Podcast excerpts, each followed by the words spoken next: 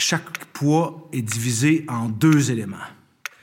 il y a trois poids de 4 livres 13 onces, plus un poids d'une livre. une fois l'assemblage terminé, on aura deux poids légers d'environ 4 livres 13 onces chaque et un poids lourd d'environ 5 livres 13 onces. Tout se tient mathématiquement. Euh, il faut accrocher le poids lourd à la chaîne de droite quand on regarde l'horloge de face et accrocher le poids léger aux deux autres chaînes. Le poids de gauche commande le mécanisme du carillon. Quand je l'accroche à la chaîne, la, mélodie des, des, carillons de Westminster résonne partout dans le salon. J'ai peur de réveiller les enfants, ou pire, leur donner la chienne avec ce vieil objet, jusqu'à maintenant muet. Euh, je lis dans le manuel que l'horloge m'offrira, nous offrira, de nombreuses années de loyaux services. Elle n'aura pas le choix de prendre vie. Euh, les deux pièces de laiton, le cadran et le disque, indiquent l'heure et les phases de la lune. C'est joli ou c'est étrange? Ou cruellement romantique? Il y a aussi un, paysage campagnard et, euh, et, un bateau à voile en haute mer qui touche, je l'avoue, des cordes sensibles en moi.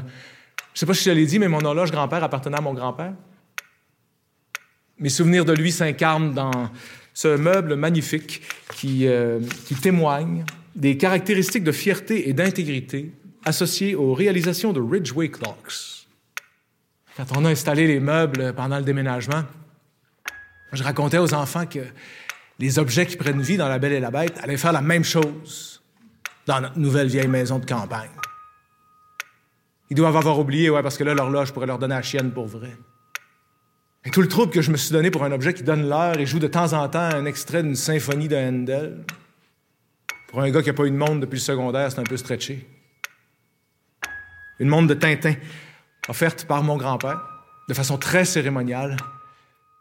Mon grand-père qui a tout fait pour que mon entrée dans la foi se fasse à la basilique cathédrale Notre-Dame d'Ottawa, en, en, face du musée des Beaux-Arts. La dernière fois que j'ai mis les pieds dans la cathédrale, c'était à ses funérailles. Une montre de Tintin. Une horloge grand-père. Le poids central commande le mouvement des heures. Quand j'ai installé l'horloge dans le salon, le cadran indiquait 22h47. Cette fois-ci, j'ai réussi à pas, pas, marquer le plancher. Le, pain, ça se scratch facilement, surtout quand tu déplaces tout seul. Là, j'attends patiemment que le four indique 22h47 pour activer le mécanisme de l'horloge. 22h46. J'ai 59 secondes pour pas manquer mon cue.